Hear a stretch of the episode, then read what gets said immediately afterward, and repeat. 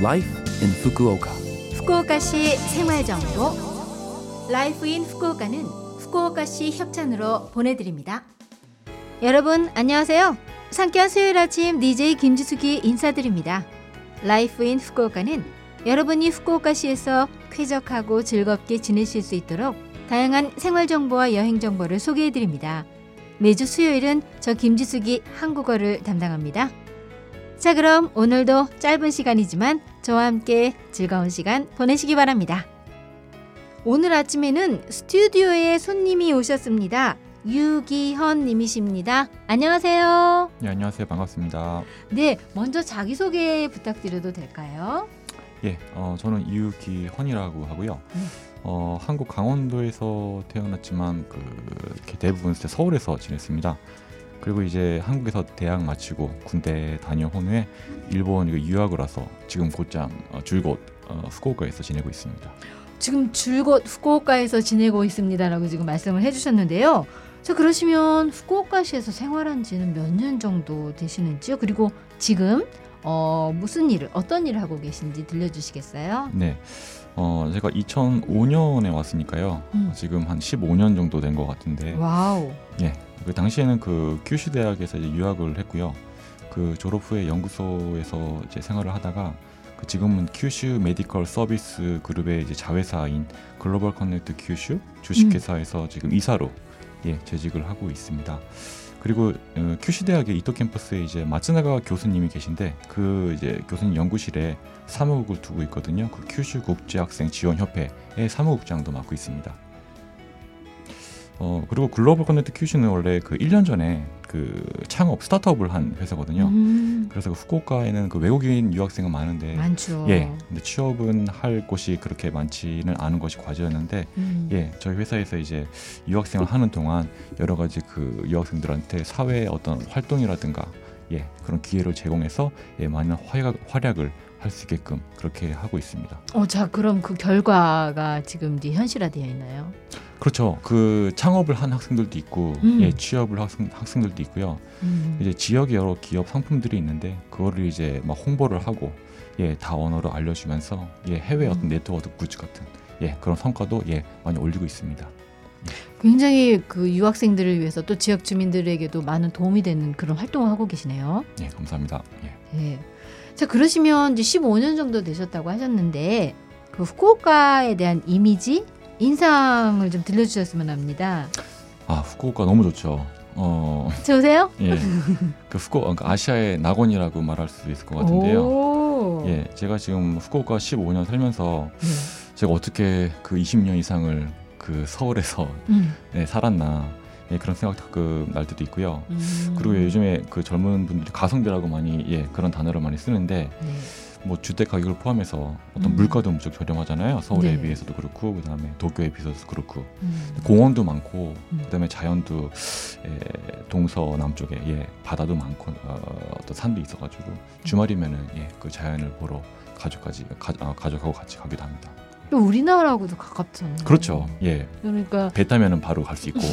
예. 그렇죠. 네. 그러니까 뭐 외국에 간다는 느낌이 아니라 그냥 다른 지역에 잠깐 갔다 온다는 느낌. 그렇죠. 음, 음. 음, 너무 좋은 것 같아요. 네, 어, 후쿠오카를 너무 좋게 생각해 주시고 또 편하게 생각하시는 것 같은데 저도 같이 이제 후쿠오카에서 장기간 거주하는 한국 사람으로서는 그 공감대가 좀 많이 있는 것 같아요. 그런데 저 후쿠오카에 이제 오셔서 문화적 차이로 조금 당황을 하거나 또 뭐 놀라신 적 없으셨는지요? 그 에피소드가 있으면 좀 들려주시겠어요? 예, 너무 많아가지고 지금 좀 적었는데. 정리가 안 예, 되세요? 예, 예. 근데 그 중에 이제 제가 이제 가끔가다 술을 좀 마시는데 네. 우리나라 같은 경우는 소맥이라고 해가지고 소주하고 이제 맥주를 같이 이제 이제 섞어가지고 먹는 문화가 드시는구나 소맥. 아니요 저는 그거는 별로 예 그렇게 좋아하진 않았는데 그 일본에 오니까 위스키 문화가 있더라고요. 음. 예, 일본에서 만든 위스키. 가지고 예, 그걸 하이볼이라고 하죠. 그 네. 단어를 전혀 몰랐었는데 예, 여기 이제 취업을 하고 예, 이제 일을 하면서 이제 하이볼 문화에 많이 놀랐습니다. 그래서 이제 음. 집에 탄산수 같은 거를 항상 음. 예, 쌓아놓고 있는데 네. 이제 그거를 제 두 살 아들이 네. 막 달라고 해가지고 지금도 막 탄 산수를 막 먹으면서 마시면서 네. 예, 막 그렇게 좋아하고 있어요. 네, 그런 음. 거에 조금 어떤 그런 술 문화 음. 대한 조금 차이를 많이 느꼈습니다. 예, 그리고 음. 이제 우리나라에 이제 친구들한테 그 선물을 주려고 음, 음. 이제 막 위스키랑 탄산수랑 막 싸우고 갔는데 네. 부산 서면에 일본식 그 술집이 많더라고요. 다 아. 팔더라고요 하이볼. 맞다 맞다. 예, 예. 그런 거에도 좀 예, 놀랐었습니다. 예. 어 그런데 그 하이볼에 빠지게 되신 거 어떤 계기가 있었나요? 우연히? 아니요, 그 제가 그 대학원 대학원생 때 저희 교수님께서 항상 술을 드시면은 노래방 가라오케를 가거든요. 음, 음, 음. 근데 가라오케는 노명호당이잖아요. 네네. 근데 거기 하이볼만 시키시는 거예요. 아. 교수님께서 예, 예, 예. 그래서 그때부터 이제 하이볼을 마셨는데 이게 네. 뒤끝도 없고 음. 그다음에 우리는 맥주랑 소주를 시키면 두 개를 섞어 그러니까 섞어야 되잖아요. 근데 그쵸. 그렇게 불편한 것도 없고 음. 그냥 시키면 바로바로 빨리 그리고, 마셨으니까 예. 어, 어, 어. 예, 좋더라고요. 네, 한국의 친구들도 그 하이볼 좋아하던가요? 아 지금 너무 좋아해가지고 제 음. 친구들도 그렇고 부산에 있는 제 이제 거래처 사람들도 음. 하이볼을 항상 마십니다. 뭐 하이볼 예. 매력에 퐁당퐁당. 뭐 그렇죠. 예. 또 하이볼 전도사 역할도 하고 계시는 것좀 같은데. 그런 것도 있는 것 같이 같아요. 예. 자 그러시면 자, 청취자 여러분들께 한 말씀 부탁드려도 될까요? 예, 어, 이렇게 만나 뵙게 돼서 정말 반갑고요. 음. 조금 빠르지만 뭐 각 가정 그리고 기업 예, 연말에 좋은 성과 거두시길 뵙- 어, 뵙겠고요. 어, 바라고요. 그 다음에 앞으로 예, 저희 Global Connect 큐슈 많이 사랑해 주시기 바랍니다. 감사합니다. 네. 어, 이 Global Connect 큐슈에 관련한 사이트 같은 거 있으면 알려주시겠어요? 예, 그 페이스북 같은 데서요. 그 네. 일본어로 어, 가을 예, 가을 꽃꾸진 혼내 토크라고 음. 검색을 하시면은 음. 예, 저희 사이트가 나옵니다. 영어로는 Global Connect 큐슈라고 검색하셔도 나오고요. 네, 여러분들 꼭 검색해 주시기 바랍니다.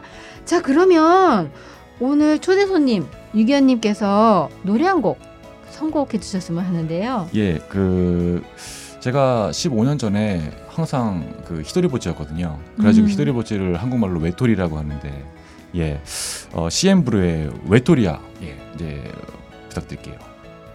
네, 오늘 유기현님 스튜디오 찾아주셔서 너무 감사드립니다. 예, 감사합니다. 자, 그러면 초대 손님 유기현님께서 선곡해 주신 CN블루의 외토리아로 작별 인사드립니다. 청취자 여러분 즐거운 한 주 되시고요. 저 김지숙은 다음 주 수요일 아침에 뵐게요. 안녕.